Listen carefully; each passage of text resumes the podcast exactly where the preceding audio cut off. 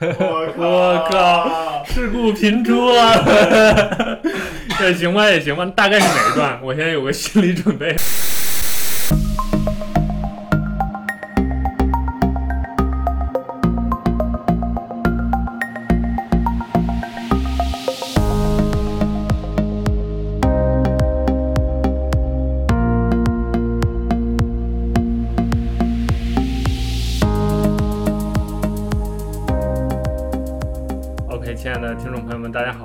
大家收听第三期一派 Podcast。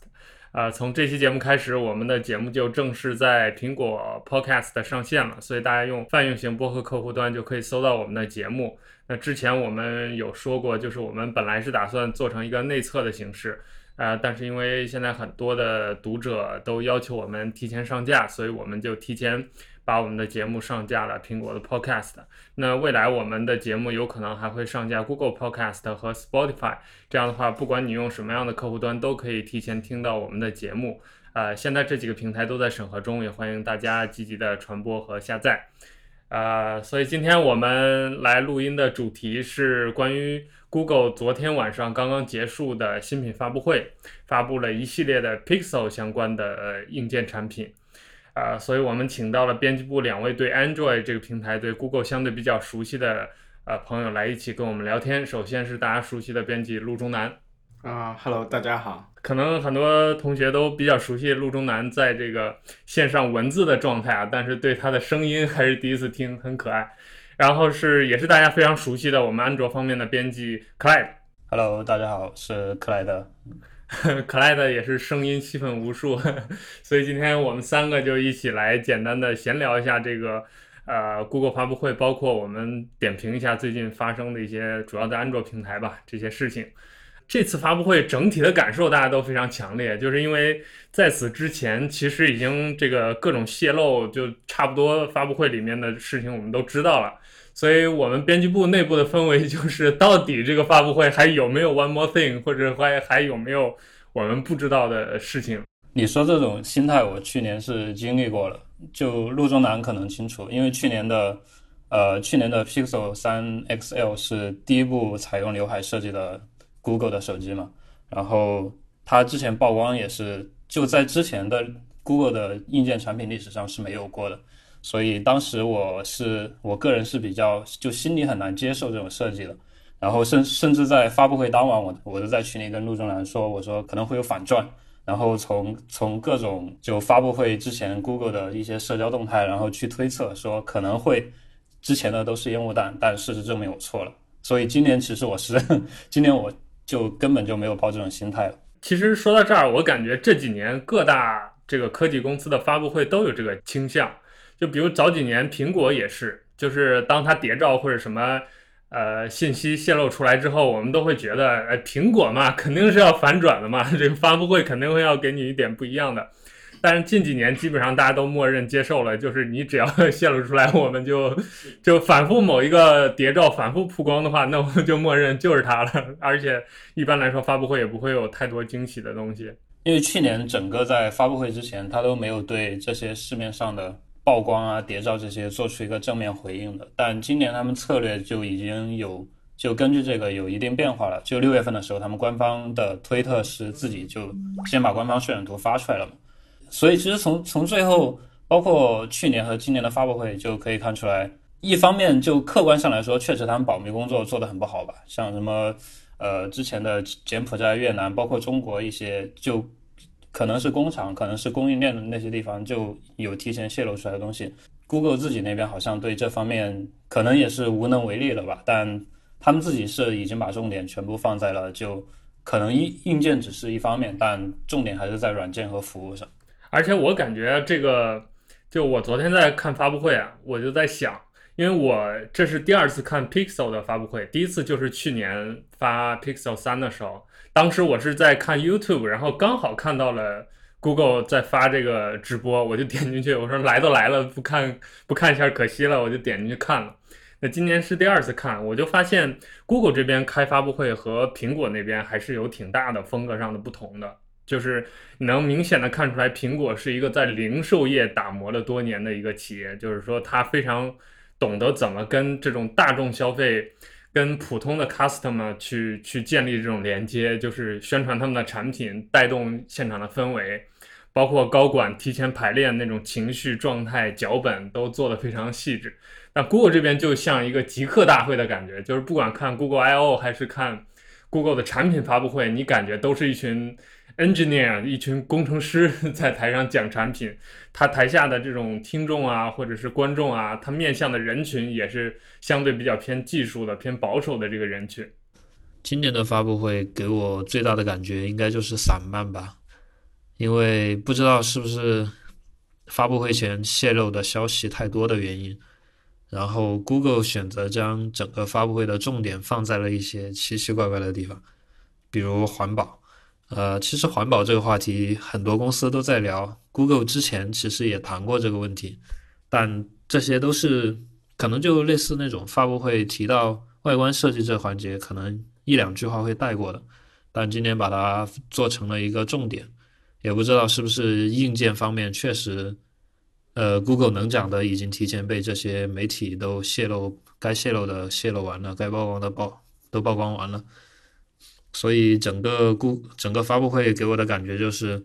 呃，本来应该是重点的地方变成了一笔带过的地方。我甚至中间因为呃网络波动导致那个 Pixel Book 配置环节一带而过，我完全没有看到它究竟是个什么配置。所以发布会结束的时候，我整个人其实还挺蒙圈的。哎，其实我也想听听你们二位的一个观点或者是想法啊，就是。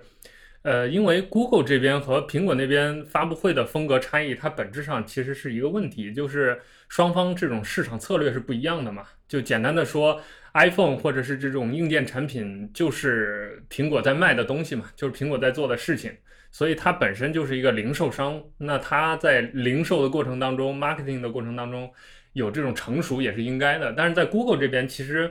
不管是铺天盖地的安卓系统也好，还是 Google Phone 本身也好，其实在谷歌这边的这个比重都不是那么大，权重也不是那么重要的。那这个事情应该怎么看待？就是苹这个 Google 到底在如何看待它建立的这个手机帝国，或者是这个 Android 这个帝国？呃，这个话题的话，其实我之前看到一个观点，我倒是蛮认可的。我觉得对，就至少对 Google Pixel 这个系列来说，它其实是没有太大的外部竞争压力的。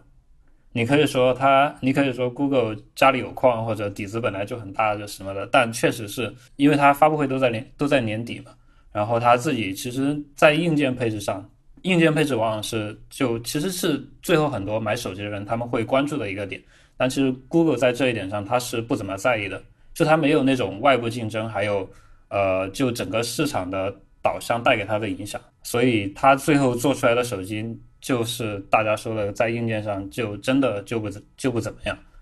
而且 Google 这个手机它一直给人一个感觉，就是我给你们打个样的感觉，就是一个指导性产品。尽管这几年我觉得 Pixel 系列在逐渐改变，就是它也开始面向大众消费者做很多功能上细节上的调整，但整体而言，就是对整个行业来说，Pixel Phone 很大的意义还是说大家学习一下或者领会一下 Google 的中心思想到底。今年这个新动态新系统打算怎么玩儿？包括像今年比较重要的一些系统更新，像手势啊，包括拍照的一些算法呀，还有一些新的功能啊，就是系统自带的这些软件啊，我感觉这个这个引领潮流的成分或者指或者说这个指导的成分还是挺重的。我个人当时看发布会的感觉就是，谷歌整体的风格是非常自由的，就好像他根本不没有把这场发布会。当做一回什么很重要的发布什么很重要产品的这么一件事情，就更多的成分我给我感觉就是秀肌肉，比如说尤其是在那个讲算法、讲成像算法那一环节上，就好像藏着什么大招没有发一样，说什么你们上次发布会只开了这么一点点，然后我们这边其实算法已经进化到更厉害的一种程度了，这种计算成像上面，我个人倒不是很反对他这种自由散漫的发布会形式。反倒我个人认为，它其实是一种非常自信的体现。但其实我是不太认同陆中南在这个事情上的看法的。我觉得就像张议员刚刚说的，其实你做一个产品，你最后还是要跟消费者去连接的嘛。不管算法讲的再多，其实到最后拿到消费者那边，就他昨天晚上讲的那些关于算法的东西，可能大家在微博上看见我我们这个圈子的人会觉得哇，Google 的算法又今年又有这么多进步，或者他明年可能明年就要搞定那种极限光比下的夜景拍照了。但其实这些东西，除了你在发，就除了发布会和除了你关注发布会的人之外，到最后第二天的文章出来，其实就很少有人去提到这些技术细节的，因为大家更关心的其实还是那些更直观一点的，就我可以买到的东西，而不是你自己在这后面做了哪些算法上的改进啊、优化呀、什么的。其实我有一个想法，就是结合你们两两位的观点，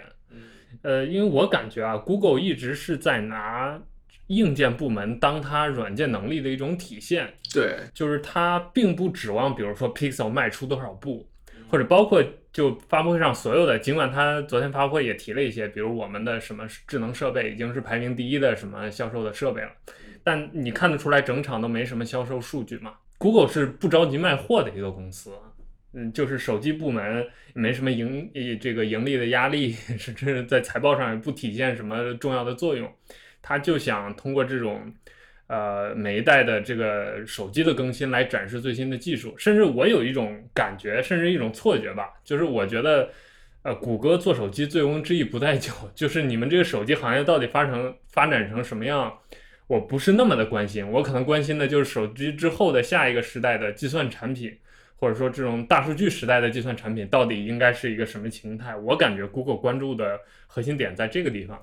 这个点倒是有一个细节可以 当可以当做你的观点的补充吧。就其实昨天发布会结束之后，呃，XDA 就可能有的有的听众不知道这个论坛吧。这个是一个安卓社区的比较偏技术上的论坛，就你可能用到的很多应用啊，还有一些移植应用啊，包括之前呃大名鼎鼎的 Gcam 移植版，都是从这个社区的开发者做出来的嘛。然后昨天。XDA 社区的那个主编去见了负责相机算法团队的那个，就你你们说演讲效果特别好的那个老头，然后他其实他后来发推说，其实他们 Google 的相机团队是知道市面上这些第三方移植版机看的机看存在的，但他们可能就对这个，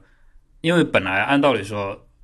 拍照还有这后面的算法应该是 Pixel 手机的一个核心卖点嘛，但他们。即便是即便这样，他们知道有很多第三方移植版存在的情况下，他们其实对这个都没怎么去管，就可能真的像张元说的那样，醉翁之意不在酒吧。就做做硬件，他们不关心到底卖的怎么样，就即便我的核心技术，你们可能第三方移植了，那你们移植就移植，你们爱玩就拿去玩呗，就这种心态给我的感觉。那我们这个关于发布会的话题就先告一段落啊，我们接下来聊一下具体的每一个节点的一些产品吧。呃，第一个登场的项目是 Stadia，就是之前已经快被我遗忘的一个 Google 的在线串流的游戏平台。哎，我很想听听你们的想法，就是这种在线流播的游戏，你们看好吗？就是或者是在当下，比如三年内、五年内、两年内这样一个阶段内。你们觉得他们的这种发展会怎么样？因为现在其实很多家都在尝试做这个，就包括几个主机平台也都有相应的这种计划了，看得出来它可能是个趋势。那就是当下你们觉得这个东西怎么样？我觉得很好啊。虽然我其实不怎么玩游戏，我唯一打游戏的那个东西那个机子就是 Switch，但是实际上我是一个不爱玩游戏的人。呃，Switch 我也吃灰好久了，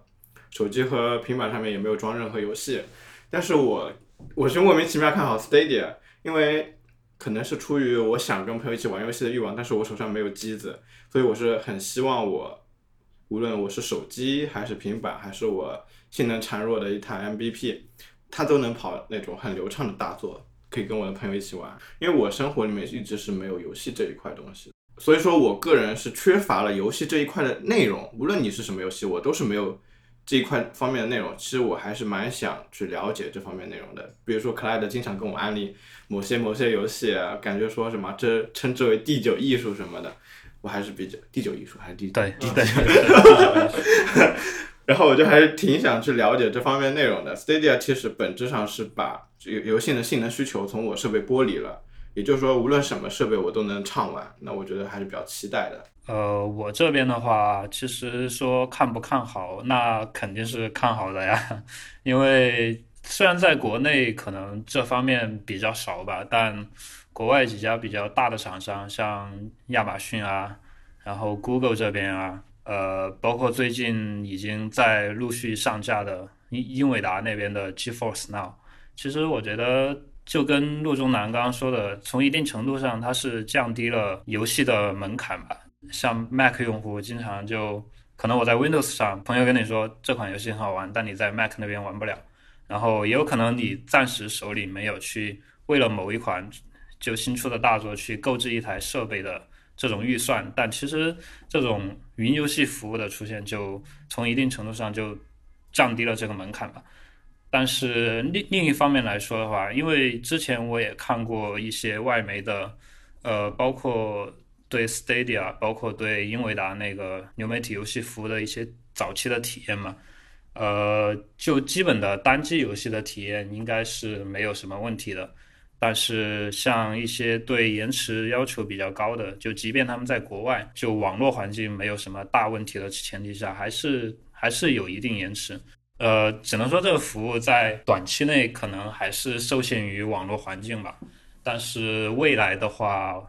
因为现在五 G 也在逐步商用嘛，我觉得未来还是有很大前景的。不过就我个人而言的话，另一方面，呃，因为现在很多主机游戏厂商，我觉得他们也，他们肯定也不是完全没有看到这个趋势的。然后其实对有一对现在有有一份有一部分游戏玩家来说，这个的吸引力可能也就十分有限，因为有的游戏内容像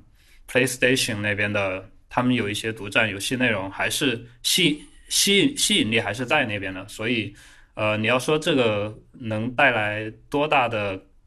就它会对现有游戏市场带来多大冲击的话，我觉得它也就是增加了一种新的就游戏平台的形态而已吧。主机游戏平台的内容吸引力还有平台吸引力，肯定在接下来很长一段时间内还是有的。其实我最大的感觉也是，或者说最大的担忧吧，也是网络问题，尤其是。我第一时间想到的就是中国大陆的玩家可能就很长时间都玩不了这个东西了吧？就即算是它游戏阵容啊，或者是这个主机本身已经很成熟了，但我觉得，呃，就其实现在这个游戏行业也面临这样一个困境，就是很多三 A 大作在国内连接很成问题，包括很多游戏的发行理论上其实是不合法的，或者是灰色的。就包括 Steam 这个平台，其实理论上在中国大陆也是没有真正的意义上的销售的嘛。就我们现在其实是相当于在作为作为某种程度上的外国人再去买 Steam 上的游戏。那那我觉得这都是可能这种串流游戏未来要面临的困境啊。尤其这个 Stadia 这个平台又是 Google 做的，那大概率 可能不会短期出现在就是过审或者出现在中国大陆的游戏市场。所以我觉得可能真正的问题在这方面吧。对，其实 Stadia 的话，我觉得国内是几乎不用指望什么的，因为大家说 Google 各种访华，其实也说了这么多年了，但其实真正到最后实现的很少。然后我觉得国内的云游戏服务还是得还是得看那几家大厂吧。但从现在就从现在的整整体趋势来看，我觉得国内云游戏这一块可能还比较早。那我们就到时候等等看，等 Stadia 这个十一月份上线之后，如果有机会的话，先体验一下，然后给我们的读者一个简单的反馈。呃，下一个话题啊，就是 Google 新出的 Pixel Buds Two，就是 Google 的这个入耳式的耳机新出了下一代，所以这个话题其实是我特别感兴趣的，也是想听大家意见的，就是。呃，Pixel Buds 和下一代传闻中的那个 New AirPods，就可能叫 AirPods 三，但我个人觉得它也有可能叫 AirPods Pro，就总之是那个降噪版的 AirPods。各位会选哪一个？AirPods 我是肯定不考虑的，因为我是一个已经阔别 iOS 生态很多年的人，所以，但是，但是另一方面，Pixel Buds Two 我可能也是不会考虑的。呃，因为其实我觉得这款产品，如果你把它放在去年年底或者今年年初，我我觉得可能会有很多人选择它的，就选择 Pixel Buds 2，因为确实无论从外观还是从设计上，至少它现在给到的信息来看，它是一款非常优秀的真无线耳机。包括就今天还在我们我少数派文章评论区看到一条非常有意思的评论，说下次你戴着这耳机发现歌停了的时候，可能手机已经被人拿到不知道哪儿去了，就是说它连接性特别好。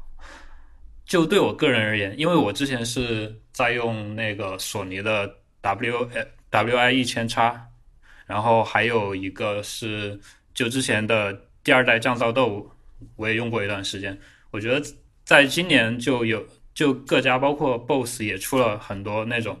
真无线耳机，我觉得至少对我来说降噪已经成了一个非常关键的点，但呃这也是。Google 这一款真无线耳机所缺失的一个地方，所以对我个人而言，因为降噪这个点，我是肯定不会选择它的新耳机的。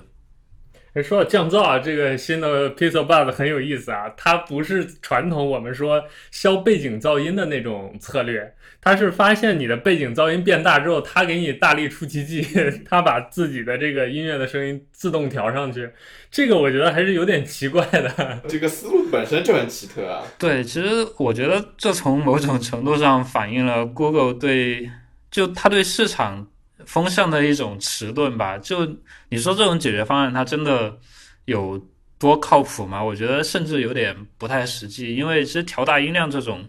是真的会对你的听力造成一定损伤的，所以他宁愿选择了一种看上去非常极客，他可以拿在发布会上说聊一下他们这技术的方案，他都没有去选择现在比较通用的一些降噪方案。我觉得这个还是我们之前在就前半部分说的，我觉得他对。市场包括它对消费者这个，就它连接这个状态是非常弱的。那么就我而言，那我肯定，如果下个月发布那种降噪的 AirPods，我肯定买那个呀。因为我最近其实也是刚刚在尝试那个苹果生态，呃，Apple Watch 还有 iPhone 十一都是最近最近刚刚入手的。呃，如果这样的话，那也就是说再买一个耳机，我可能是真的两只脚全都跨进了苹果生态里面。所以现在这个状况很有意思啊，就是路中南，我们读者都知道，它原本是一个相当于安卓党，但是自从今年主力机换了 iPhone 十一之后，就这个苹果生态的魔力就体现出来了，是一坑接一坑，什么手机壳、配件、服务，乱七八糟就叮铃咣啷就全都迁移到苹果这边了。呃，我们三个还挺有意思的啊。我是虽然我每年也是，比如安卓旗舰和 iOS 旗舰都会双持的，但整体而言，我是一直在苹果生态里面的。然后 Clyde 呢是一个脱离 iOS 生态好几年的一个安卓党了，就是基本上生态都是在 Google 那边的。然后陆中南就站在了中间，就是他来来我派之前，正式入职之前还是一个安卓党，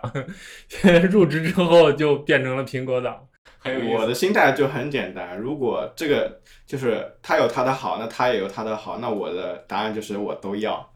就很简单啊。成年人的选择。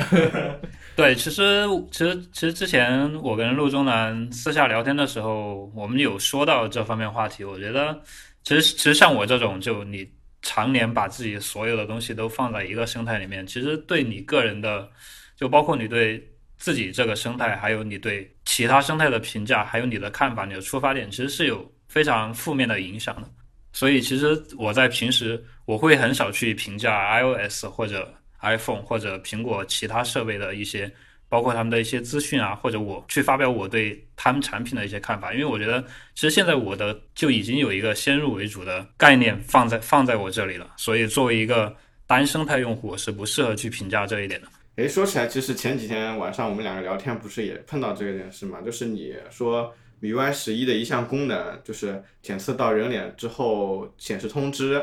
对，然后你说其实这个功能并不是某家厂商先做的，那我当时我我的想我我的回复其实就是说 iPhone Ten 从那就是人脸识别刚上之后，其实苹果就默认做了这样的设置，只不过呃两年还是几年以后，呃安卓生态才。才渐渐有这样的选项出来。我觉得其实这儿就说到一个相互可能不了解的问题。对，就比如说，我虽然理论上也是两边都在用的，但我就是关注的新闻啊、资讯点啊，包括兴趣点，可能还更多的是在苹果这边。所以我比如苹果出新品，我可能就更了解它，就是从它的历史、它这个功能怎么来的、系统怎么更新的，我都知道。但是到了安卓这边，就我就会有知识的断档，就是比如今天我们发布会聊的一些内容，后面。呃，聊到 Pixel，想让 Clyde 跟我们讲的一下，比如说新的这个 PNC 这个东西，我就不是很了解它的历史沿革了。就我只能说，从名字上我知道它从 PVC 换成了 PNC，但到底这个玩意儿在，比如在呃 Pixel 这个系列里面承担了多大的任务或者多少比重，我就不太熟悉了。就所以我觉得这也是可能。就是我们自古以来啊，这个安卓党和 iOS 党、苹果党就在吵架。我觉得这是一个消除双方误会的一个很好的角度吧。就是说，我们可能并不了解，就是我们不了解的那个系统、那个生态里面，它有很多大量的细节，你可能平时关注不到，那你就可能发言的时候有疏忽，或者发表观点的时候有疏漏。我觉得这也正常。对，我觉得这就是为什么我们三个人要坐在坐下来一起聊，为什么我们要开这档播客的原因。我觉得这也有积极作用嘛。然后说回我们刚刚那个话题，Pixel Buds 其实我觉得它有一点特别棒，就是它收音的时候提到了，就是它会检测到你颚骨的震动，然后进行语音检测，然后这样即使在你跑步啊、骑车那种风噪很大的情况下，也能够正确收音。其实我日常在用那种降噪的无线耳机，会遇到就是说风噪的问题。其实你说到这个啊，我倒觉得这点上来说，就体现出来 Google 这个团队在思考技术的时候的一一些特点。就因为用骨头骨传导振动这个功能，之前是用来给人耳收音的。就大部分市面的厂商做的骨传导耳机都是让你用骨传导的方式听到声音。嗯，但 Google 就反过来了，就是它让耳机通过你的骨传导来听到你的声音，这样的话它就能很准确的传递讯息。我觉得这个是特别能代表 Google 这个团队思路的一个事情。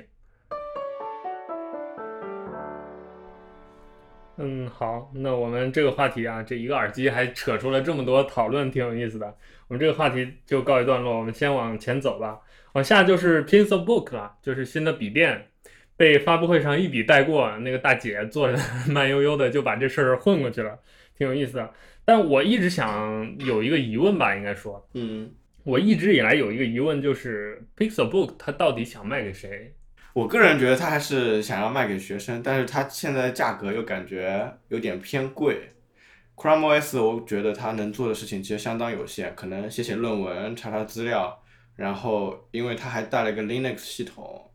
那可能可以做一些某些可能数据分析。比如说我有一个商科的朋友，感觉他可能会用得到。然后它这样的系统，然后又有这样的芯片，其实续航特别长，特别适合就是说他早上出门带去上课，然后又去。图书馆学习，然后这样一整天的一个续航的承担，呃，然然然后现在还看 Pixel Book Go，它有一块静音键盘，我看推上好像对它的评价特别特别特别好，因为昨天看完发布会，顺带还看了一下 The Verge 的那个评测，那个视频的那个主讲人他说，他可能是这几年最近这几年来用的笔记本键盘里面手感综合感觉最好的那一块。所以说，我感觉它其实特别适合那种不差钱的学生还是什么。Pixel Book 包括 Chromebook，其实它是属于 Chromebook 这个大的门类下面的嘛。然后 Chromebook 这东西在国内的应用，不管是用户群体还是，因为它在它是一个完全基于 Chrome OS 的硬件门类嘛。然后在国内可用性几乎是，就你如果没有网络条件的话，几乎是等于零的。我在很早之前，一五年的时候，那个时候在国内就已经很难接触到，就你很难通过正常的网络去接触到完整的 Google 生态了。那个时候我是用过一段时间的 Chromebook。如果把这样一款产品放在国外的话，包括呃，你如果经常去看一些国外的，嗯，跟 Chromebook 相相关的评测也好，文章也好，其实它是一个主打教育市场的产品，然后。但是和这个又有一定区别的是，Google 自己做的 Chromebook 其实往年的产品，包括它第一代的那个 Pixelbook，定价都是非常的昂贵的。所以尽管对 Chromebook 来说，这可能是一款主打教育市场的产品，但是我觉得 Google 做的这个，你不能说它是一个主打教育市场的东西，因为我觉得教育市场其实，在 Chromebook 这门类上，你去那个亚马逊上搜，你会你你会发现很多厂商，像什么华硕啊、联想啊、惠普啊，他们是推出了很多那种价格更低廉，然后体验其实也能够满足一些学生，不管学生还是老师的一些日常使用需求的产品的。但是 Google 这个，在我看来，我觉得一直，呃，其实它今年这款 Pixelbook Go。跟第一代的 Pixelbook 的定价相比，其实是有降低的，但是在我看来，它依然是一款粉丝向的产品。就是我觉得可能，呃，你如果是 Google 的粉丝，然后你对 Chromebook 这个门类比较感兴趣，你可能会买。但是对国外的一些教育市场来说，我觉得这个产品肯定不会是他们优先要考虑的那一款。嗯，而且我觉得就是 Chromebook 或者说 Chrome OS，它对在线的要求特别高，就是基本上你这个硬件产品要时刻保持在线，才能完整享受功能。我觉得这一点可能对很多人来说是个挑战。就是比如说他是一个商务人士，他可能在飞机上办公是他最重要的一个办公场景，但是在飞机上，尤其是中国是没有网的嘛，所以就可能会有很多的限制。对，虽然其虽然其实 Chrome OS 上有一些离线应用吧，但。你也不可能一直一直保持一种离线状态，而且其实那些应用能够满足的需求都十分有限，所以它这种就它的形态决定了它是不能完全脱离网络来使用的。好，那说完了这个新的 Pixelbook Go，那我们接下来到了 Google 小家电的环节啊，就 Google 今年又出了两个小东西，这两个小东西我还都挺想买的。第一个是它把这个 Nest 这个品牌和 Google Home 这个品牌合并了，以后就叫 Google Nest，然后出了一个，其实就是之前 Google Home Mini 的那个东西，就是一个小小圆盒子、小音箱，然后有一些人工智能助手，叫 Google Nest Mini。然后另外一个东西就是一个 Google WiFi。我我其实因为它这个 WiFi 带音箱，我还特别想试一下，就是因为。我家里头，因为我的主路由是不存在这个科学上网的问题的，就是我已经装了插件了嘛，所以我想用一个分体式的路由，在家里头信号能好一点，比如洗澡的时候手机也能上这个，就连上网路，类似于这种，所以它这个又有声控，还能到处都响一响，我觉得还挺有意思的。其实这两款产品对我来说的话，可能 Nest Mini 的吸引力要大一点，因为我现在自己也在用 Google Home Mini 嘛。然后它那个 Nest Mini 其实是对第一代产品就一个主要的缺点吧，可以说就进行了一些改善。呃，一个就是音质嘛，然后第二个就是它的支持壁挂。呃，像像我自己才拿到 Google Home Mini 的时候，我就特别烦它那个线，因为它的线特别长，然后我直接放我又不知道往哪儿藏。这一次的 Nest Mini 在这两点的改进上，我觉得是。还是比较切合第一代用户的一些痛点和需求的。不过对我来说，其实很明显，WiFi 没有任何吸引力，因为我们国内嘛，很明显我们 WiFi 有有要承担更多的责任，所以我个人其实也是比较喜欢 Nest Mini，而且我可能即将要搬进呃我在深圳住的房子，所以说我其实对音箱怎么打造那种在家的那种听音乐的感觉，我还是想了挺多的。如果其实我看发布会的时候，我是心里在想，我要不几个墙上我多订几个 mini，可能如果如果他们能够连起来一起唱歌给我听的话，我可能会有更好的临场氛围。但是我当时幻想的一个场景了。这个东西它可以像其他的智能音箱一样组立体声吗？对，这个我就正好想说一点，就是其实因为它便宜嘛，像我有两个，它是可以组成那种叫 home group 的。就你可以把两个甚至多个音箱组成一个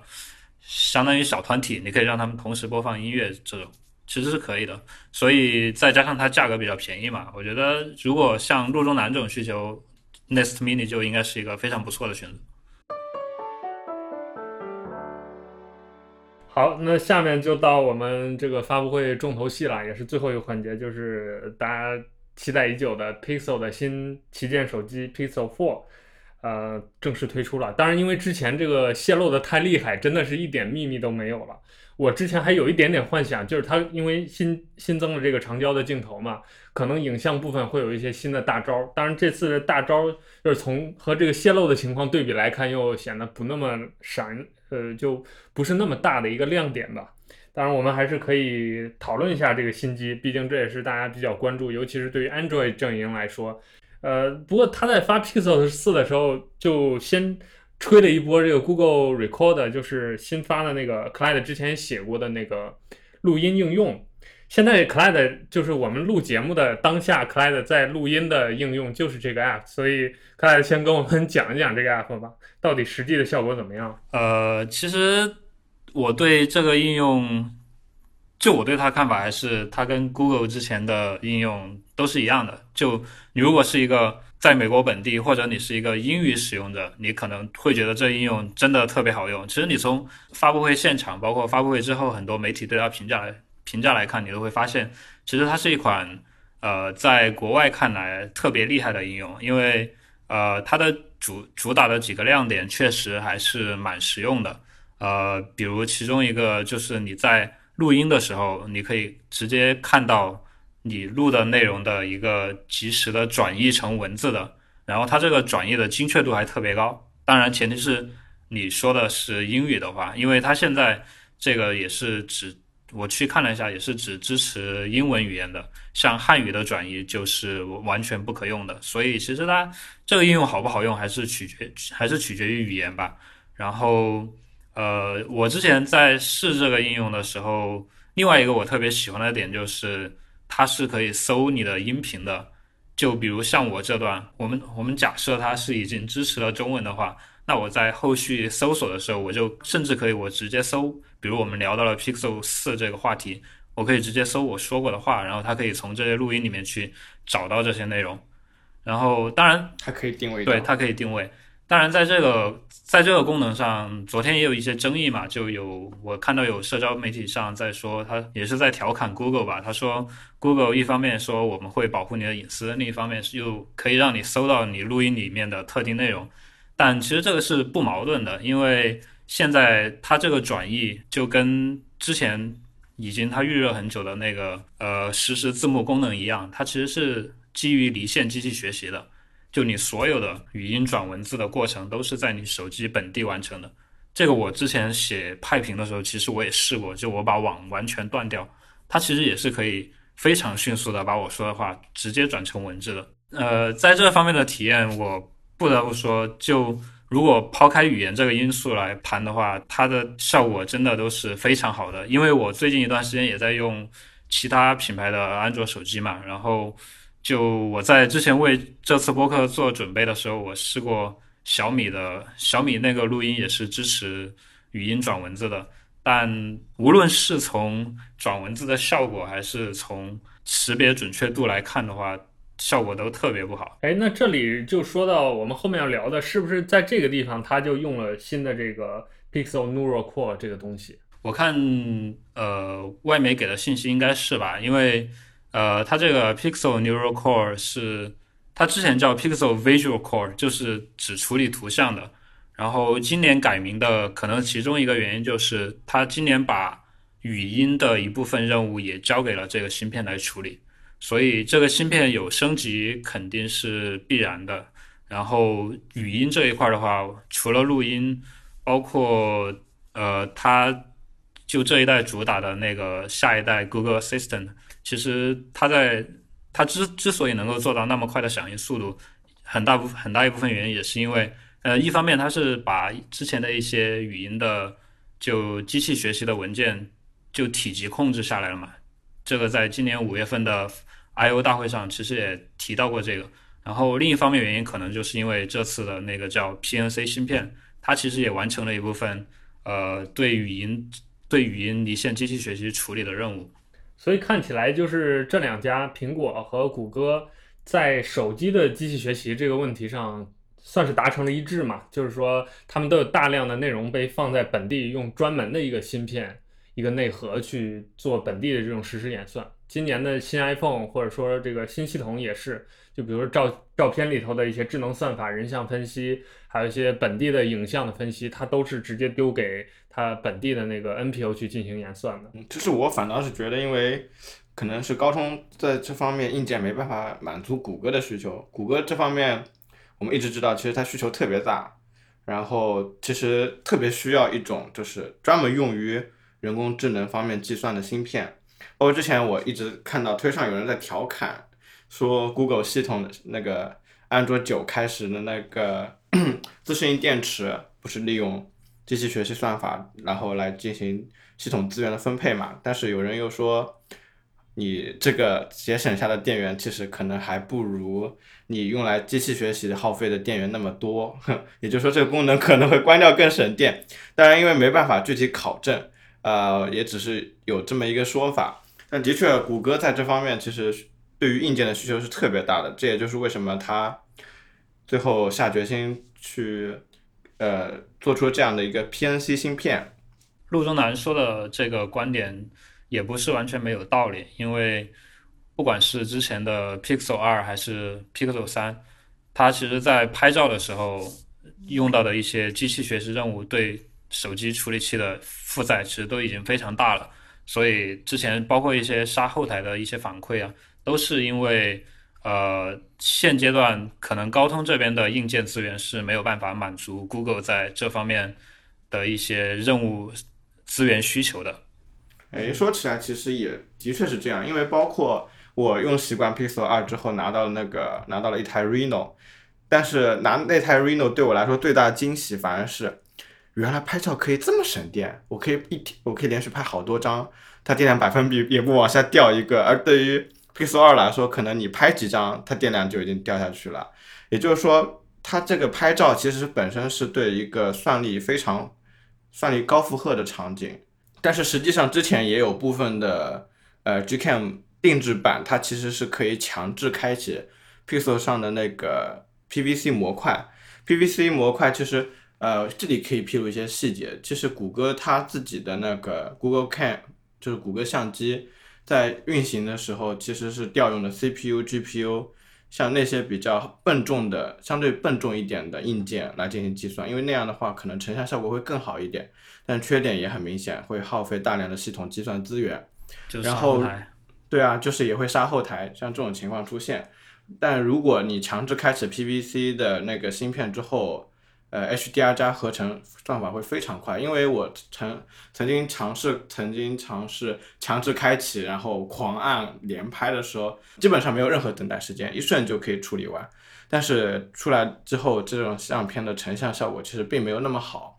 Google 可能一开始是想把这个做成一种，把 HDR 加散布到整个生态内，然后允许第三方去调用，然后让第三方相机。呃，在调用 HDR 加的时候，是通过 PVC 进行快速合成运算，然后既能提升效果，然后也能不输速度。其实它可能是这样设计的，但是你也知道，这个生态其实适配了，就是在第三方应用内调用 HDR 加的其实是相当少的，所以 PVC 的这种实际使用率其实一直以来，在我看来其实比较低的。Google 把这个慢慢演化成一种专门用于它本地运算机器学习相关内容的一个芯片，其实。呃，我对于我来说是一件毫不意外、可以预见的事情了。嗯，哎，那就又牵扯到另外一个问题了，也是 Google Pixel 系列一直以来可以说被诟病或者被质疑的一个点吧，就是这次上了六 GB 的 RAM，到底够用不够用？这个问题，两位安卓玩家不约而同的露出了尴尬的笑容。这问题其实我跟陆中南可能能说的应该就比较多了，因为这确实对。不管 Pixel 二还是 Pixel 三的用户来说，之前都是一个蛮令人头疼的问题。我说我的看法吧，其实，呃，如果你想把 Pixel 拿做日用机器的话，这个六 GB RAM 的改进很可能是本次更新最大的改进了。因为，呃，如果你是用使用 Pixel 的话，呃，系统可能会占用掉两个 G，所以说留给你和你的第三方应用的剩余空间可能就两个 G。但如果升级到六 GB 的话，可能这个就从两 G 变成四 G，其实它本质上可用空间是翻了倍的。对于多任务的这种体验来说，可能是一个天一个地的差别。我可以非常自信的这么说。对，因为像我们刚刚在拍照环节其实说过这个问题嘛。我之前刚拿到这个 Pixel 三 XL 的时候，就经常吐槽的一个问题就是，呃，我在拍照的时候，就我们不说掉电问题了，就我拍照。我有时候可能走在路上听着歌，然后看见一个值得拍的场景，我把相机打开，按下快门，我的歌就没了。这就是这就是陆仲南说的。其实虽然 Google 之前放了一个 PVC 芯片在里面，但其实它整个相机算法还是会对手机的 CPU 和 GPU 提出一定的资源消耗需求的，而这个需求真的是非常恐怖。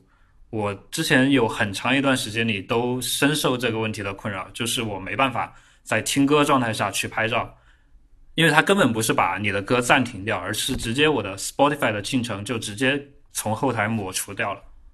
然后其实我其实个人特别好奇的就是，我也迁移到了苹果生态，因为苹果它自己十三点二 beta 版里面其实是有 Deep Fusion，嗯，它也是也是通过大量的算力，而且我。我就其实特别期待，也特别好奇，因为之前我也分文过一些，他说苹果的 Deep Fusion 它可能也会大量的杀后台，基本你用完这个拍完照，然后一看后台全都被杀了。我其实也很好奇，苹果到底是怎么看待这个问题，怎么去解决这个问题的。传闻说新的 Pro 这个系列产品会用六 GB 内存，嗯，但实际公布出来测出来是四 GB 内存。对，就有一个江湖传闻说，可能苹果把两 GB 内存隐藏锁死了，只给相机应用使用。嗯，但是因为现在就是我们日常拍照或者怎么，你也是没法验证这件事情的嘛。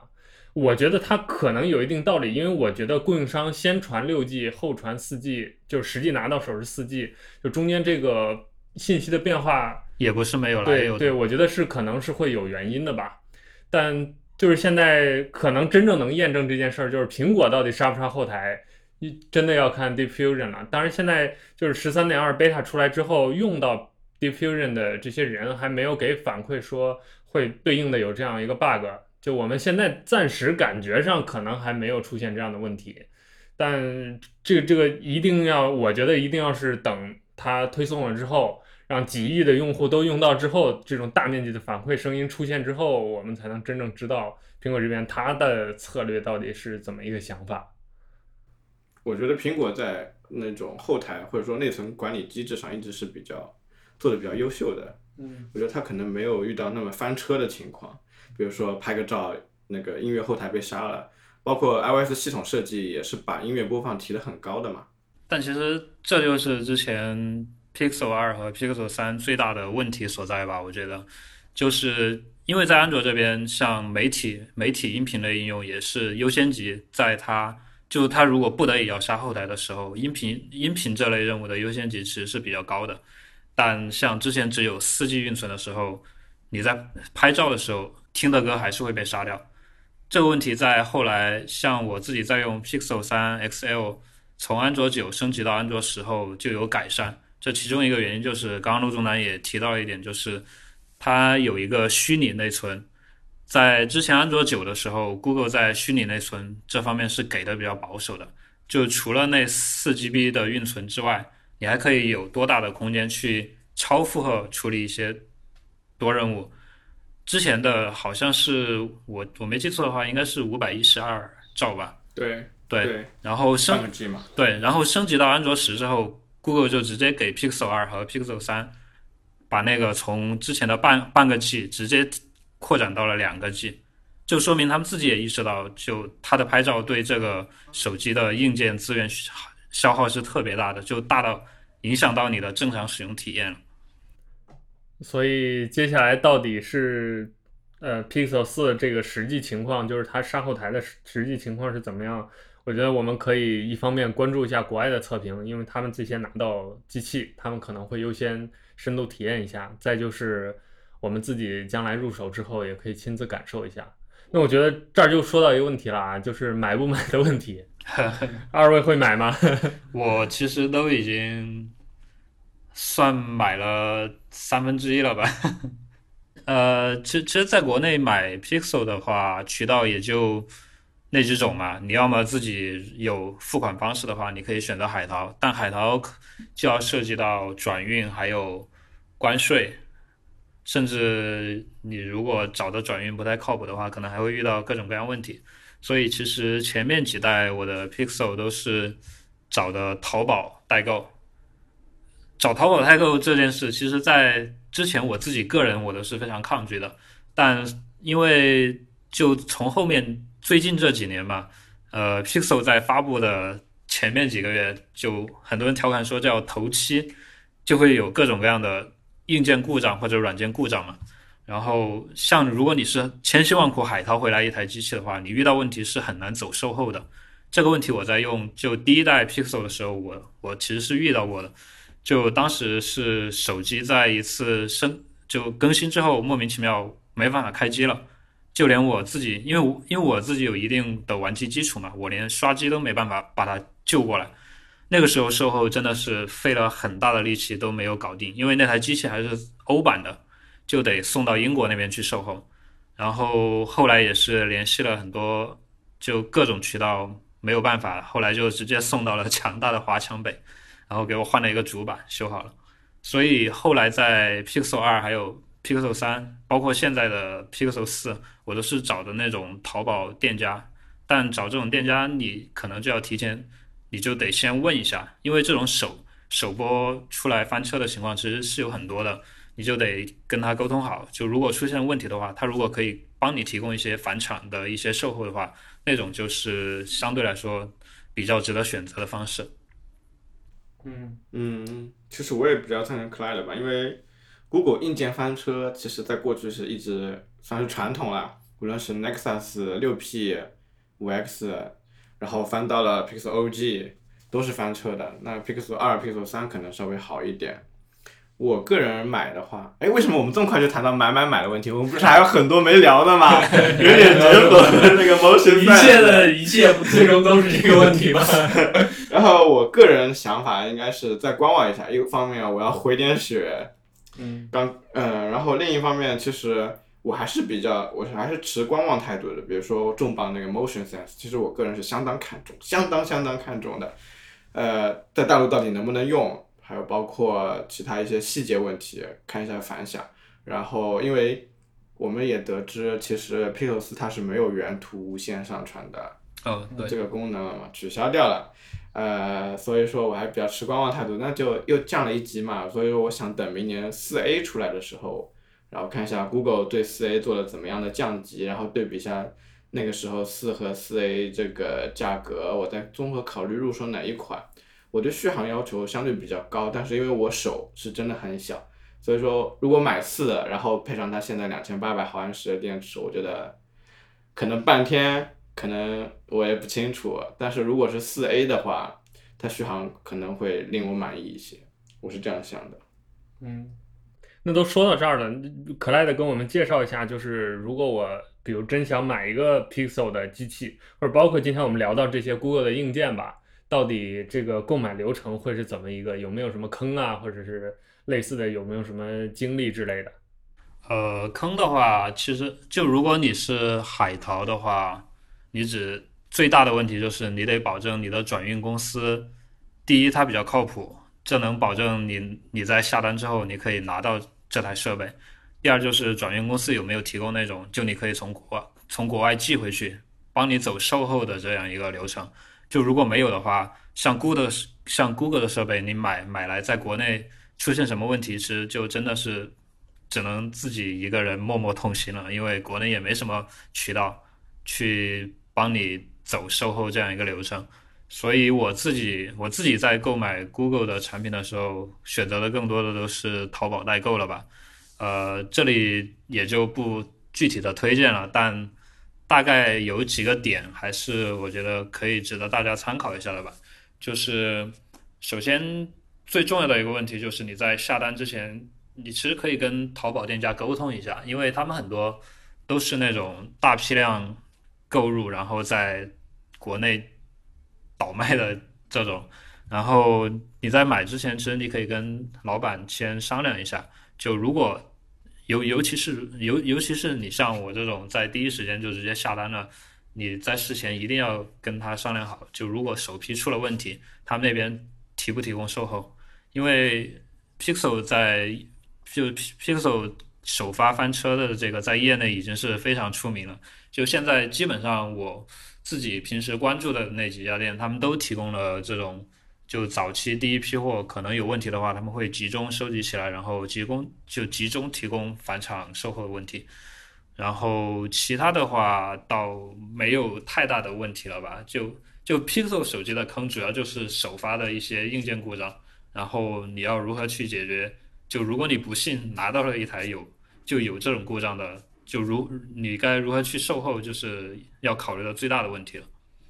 好，那我们最后再总结性的聊一下吧，就是呃，大家对于安卓这个平台这个阵营也好，还是具体到比如这次发布会里面的手机或者其他硬件，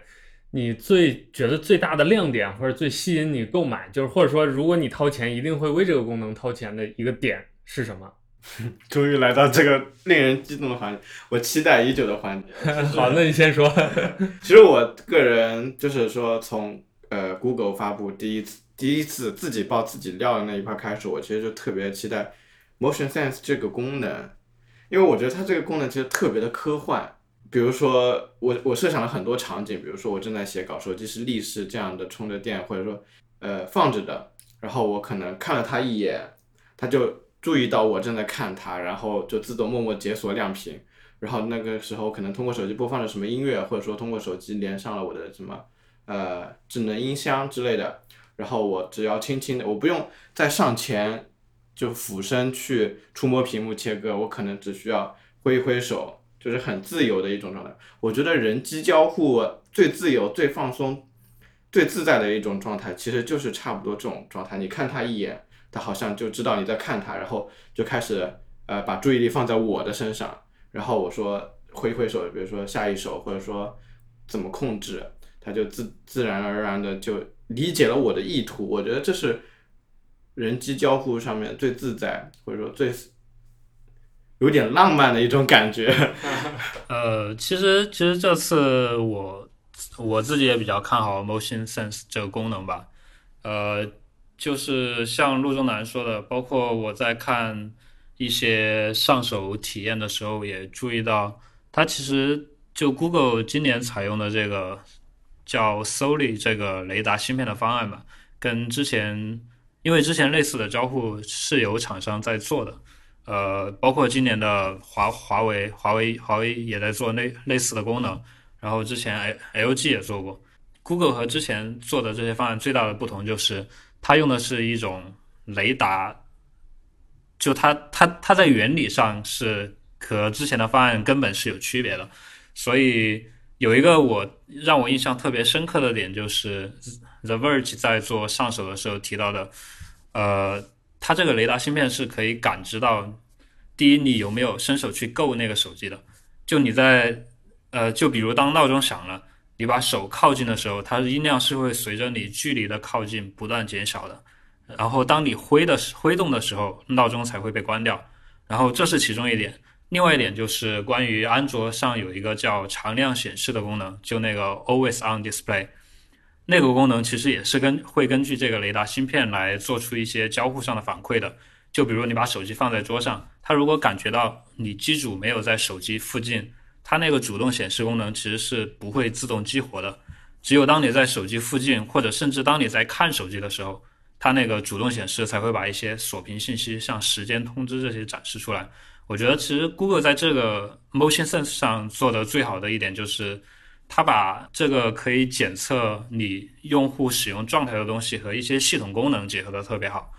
包括除了我前面说的那两点，还有呃之前提到的面部解锁，这个我倒是很意外。就 Google 今年取消了指纹解锁，但是它没有放太多的笔墨在面部解锁这个功能上，所以现在也不知道安全性到底有多高。但是基于 Motion Sense 这个感知吧，就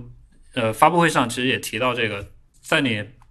伸手去够手机的时候，它那个 motion sense 其实就感知到你可能要解锁手机，然后它在那个时候就其实就已经启动了面部识别，所以整个你可以看到在一些上手视频里会发现它的面部识别解锁过程非常迅速，甚至它甚至它还要在系统设置里提供一个开关来方便那些可能我就是要看一下锁屏，我就是要看一下锁屏壁纸的用户来。关掉这个功能，所以我觉得在这个功能上确实是算是 Pixel 四的一个大的一个大的卖点吧。然后最后要补充的一个就是，呃，因为这个之前 XDA 那边也是确认过的，说这个 Motion Sense 的一些接口 API 会开放给开发者，所以这个功能我个人还是觉得有很大前景的，因为未来谁知道开发者会开发出怎样的应用，把这个就这种手势交互用起来。未来可期啊！包括我最近其实刚刚拿到十一，开始适应人脸识别这个东西，因为十一就是很常很常见，就是抬起之后我需要盯那么一会儿，他感觉到我在注视他，他才，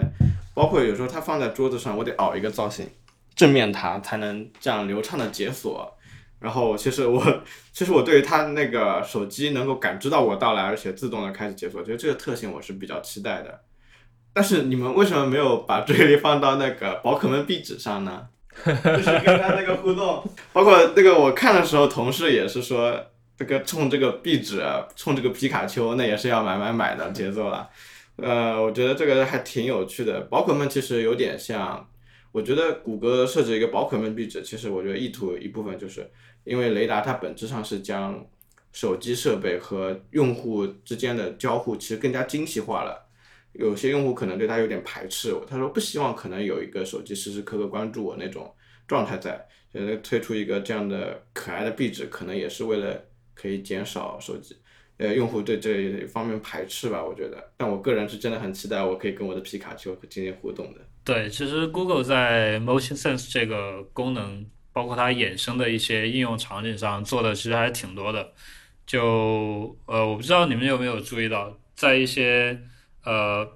它的宣传视频，还有一些上手里面，我们之前不是介绍过一些呃，就介绍过 Pixel 四的移植版动态壁纸嘛？然后那个其实实际上我发现，好像大部分 Pixel 四的动态壁纸都是会根据。那个 motion sense 的感知到的手势有一定交互的，所以这也是第一次 Pixel 的动态壁纸在移植之后，其他机型是没有办法体体验到它的完整功能的。嗯，其实听你们刚才两个聊，我就在想到一幕，就是我最早呃玩 iPhone 的时候，当时有一个 App，它就是一个模拟啤酒的一个 App，就是它利用因为最早 iPhone 带来的这个重力感应嘛。就你，它能模拟一杯啤酒。当你装作一个拿着手机要喝酒的时候，那个状态，它那杯酒也会咕咚咕咚的随着你那个姿势减少，就好像你喝了一杯酒。我最早就是我我第一代玩 iPhone 就 iPhone 三 GS 嘛，其实打动我的就是那个功能，所以一直到今天就呃有了 Motion Sense 这个东西，我觉得可能呃手机又有一次新的交互上的变化吧。我们现在还不敢断定说它是什么革命，但是我觉得变化肯定是有的，就是它让人和手机之间的交互的距离可以有一些变化了。因为以往不管是语音还是手指，就或者说基于触控的这种交互，我们跟手机是紧密联系在一起的，就基本上我们那些明确的指令都是要通过手指来下达的。但是有了这个 Motion Sense，它的精度很高。所以，就至少从现在我们看到的这些，不管是体验或者是官方宣传片来说，它的精度是能达到做一些相对复杂的手势操作的。那我觉得这个可能对于未来的一些应用场景，它会拓宽。啊，就像比如说 Nintendo Switch，它利用重力感应带你玩游戏，它就可以让你健身那样。就是它换了一种思路之后，我觉得可能交互上会有很多新的玩法和变化，这个是挺值得期待的。对，其实之前三星其实很早以前就用前置摄像头做一个类似的，比如说呃挥挥手，可能怎么拒接电话，或者说怎么样的一个隔空手势的一个效果。但实际上，呃，雷达和前置摄像头本质上它应该有很大区别，一方面是精度，另一方面系统资源利用上也是不一样的。呃，不过有点令我在意的其实就是，呃，之前谷歌很早就披露了这个。Motion Sense 它的这个手势，包括这些数据，它都是本地运算的。然后我一直以，当然，当然我一直以为它本地运算，其实，在高通方面，其实它应该负荷不算那么小，因为它没有专门的芯片来处理这些人工智能方面。但现在我看到谷歌它其实还真的配上了一个专门用于人工智能方面计算的芯片。我觉得谷歌在逐渐走向一个自研硬件或者说自控硬件这么一条道路上来，有点像。苹果那么一点趋势，软硬结合，那么一点，克莱德，你有感觉到吗？呃，其其实我是觉得一直，因为因为 Google 之前不是甚至还从苹果挖过一些做芯片的呃技术人员和高管过去嘛，但是，呃，说实话，除了之前的 PVC，然后现在的 PNC 芯片都没有看到太大的成果。但确实，按照 Google 现在做软件体验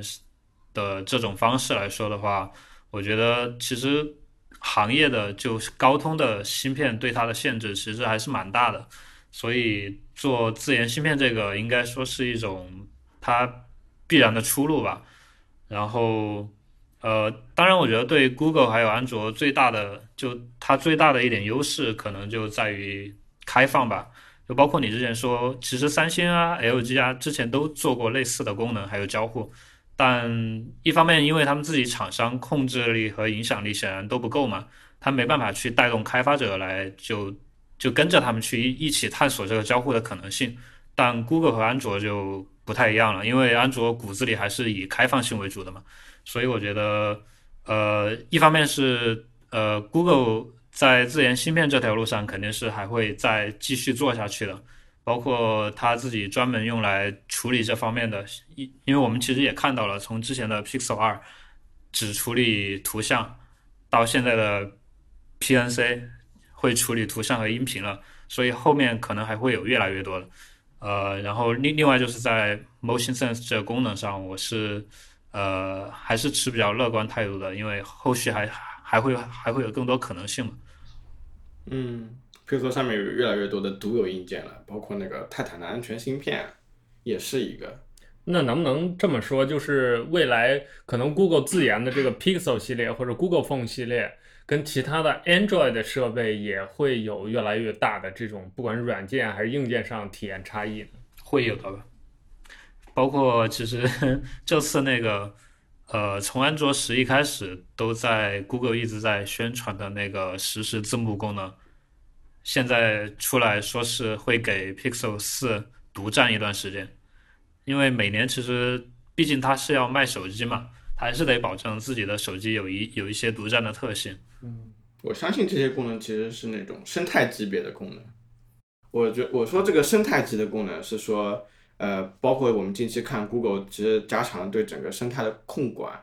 呃，还有它的这个系统开发的这个模式。也是开始整合了各个的那个 OEM 厂商，他们自己的比如说代码之类的开始回溯，开始整合。我觉得有有 Google 其实是重新开始正重视这个生态，所以你感觉 Google 未来是会越来越严了，是吧？就是它会越来越多的尝试控制整个生态里面的每一个细节。也不是说控制吧，我觉得 Google 现在在做的事情给我感觉就是整合、整合、整合。包括硬件开始自创自自研，呃，开始整合在一部手机里面，软件也开始开始整合，我是这样想的。包括一些功能上面。关于这个问题，我的看法是，其实就 Google 现在，呃，不管是做硬件还是做安卓系系统，它的思路其实都是比以前要清晰了。就因为之前安卓这边一直是有碎片化的问题嘛，然后现在它是，呃，陆中南刚刚说的，其实就是他把厂商。呃，还有开发者一起拉入到了系统开发整个进程当中，这样就不至于像他以前以前的 Google 可能只是一个自己在埋头写系统的一个工程师的形象，但现在它就是一个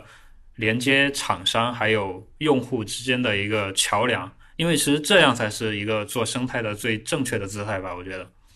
嗯，他的步伐就是稳健、自信了很多。嗯。陆中南这个总结感觉特别的大气啊，直接把我们这高度就拉上去了。其实你别看他买最近两只脚都快踏踏入 iOS 了，其实他是个骨粉，他是个骨粉的，看得出来，灵魂里写着 Google 的 logo。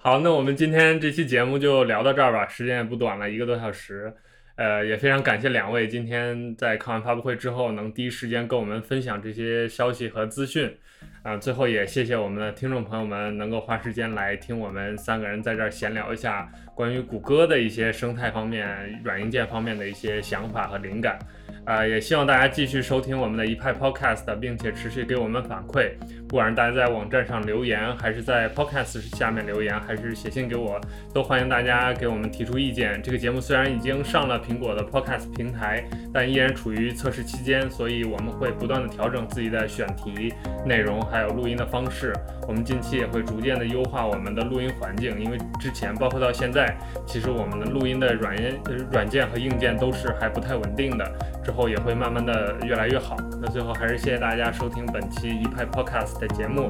呃，谢谢两位嘉宾，我们下期再见，拜拜，拜拜。